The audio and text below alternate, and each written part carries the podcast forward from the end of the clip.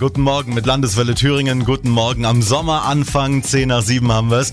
Also wir freuen uns auf einen tollen Sommer mit Ihnen gemeinsam. Hoffentlich mit schönen Temperaturen für T-Shirts und Sandalen, Freibad, Eisdiele, Sonne, aber auch mal einen Schauer für den Garten.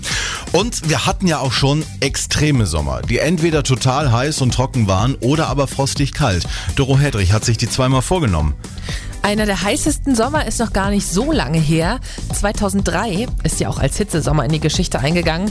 Da war es wirklich unglaublich trocken. Das Wasser wurde sogar knapp.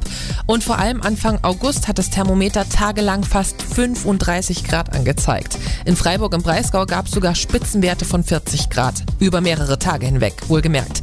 Aber auch der Sommer von 76 hatte es in sich. Da ging die Hitzewelle schon Ende Juni los, also jetzt ungefähr. Und auch da sind viele Felder regelmäßig regelrecht vertrocknet. Es gab Ernteausfälle, auch in ganz Europa eine richtig große Dürre. Und wie sieht's mit dem kältesten Sommer aus? Da müssen wir schon ziemlich weit zurückblicken ins Jahr 1816. Das wurde auch als Jahr ohne Sommer bekannt oder als 1800 und erfroren, so hat man damals gesagt. Da hat es sogar im Juli noch im Flachland geschneit und im August war der Boden noch vereist. Klimaforscher sagen, dass ein Vulkanausbruch in Indonesien für diese Kältewelle damals gesorgt hat. Naja, am Wochenende ist bei uns ja örtlich auch nochmal Bodenfrost angesagt. Tagsüber auch keine 20 Grad mehr. Morgen zum Beispiel maximal 17 Grad. Die Tiefs Biggie und Kati nehmen uns da in die Zange. Schönen guten Morgen. Hier ist Landeswelle Thüringen bei Ihnen.